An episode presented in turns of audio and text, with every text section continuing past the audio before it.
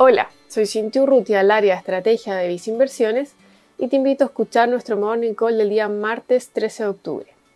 Esta mañana vemos a los futuros accionarios norteamericanos operar en terreno mixto, con el S&P y el Dow Jones retrocediendo ante el anuncio de que Johnson Johnson habría pausado los ensayos clínicos de su vacuna contra el virus respiratorio, luego de que uno de sus voluntarios desarrollara contraindicaciones mientras que el Nasdaq muestra avances de casi un 1%.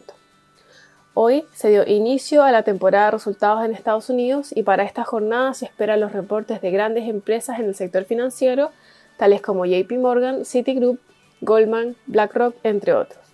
Por otra parte, se anunció que el presidente Donald Trump habría entregado un resultado negativo por dos días consecutivos en un test de COVID-19.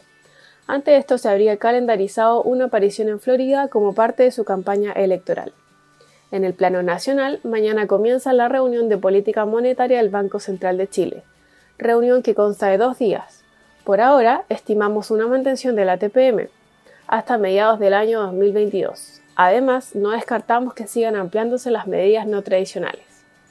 En Inversiones, dado el contexto de complejo escenario de incertidumbre global, consideramos que es necesario mantener un portafolio diversificado con activos que se comporten de manera diferente con el objetivo de proteger de mejor manera tus inversiones. Dichas preferencias se encuentran reflejadas en nuestros portafolios recomendados para cada perfil de inversionistas, combinando distintos tipos de activos financieros de renta fija como instrumentos de renta variable. Finalmente, si quieres saber más sobre nuestras recomendaciones, te invitamos a visitar nuestra página web visinversiones.cl o contactando directamente a tu ejecutivo de inversión.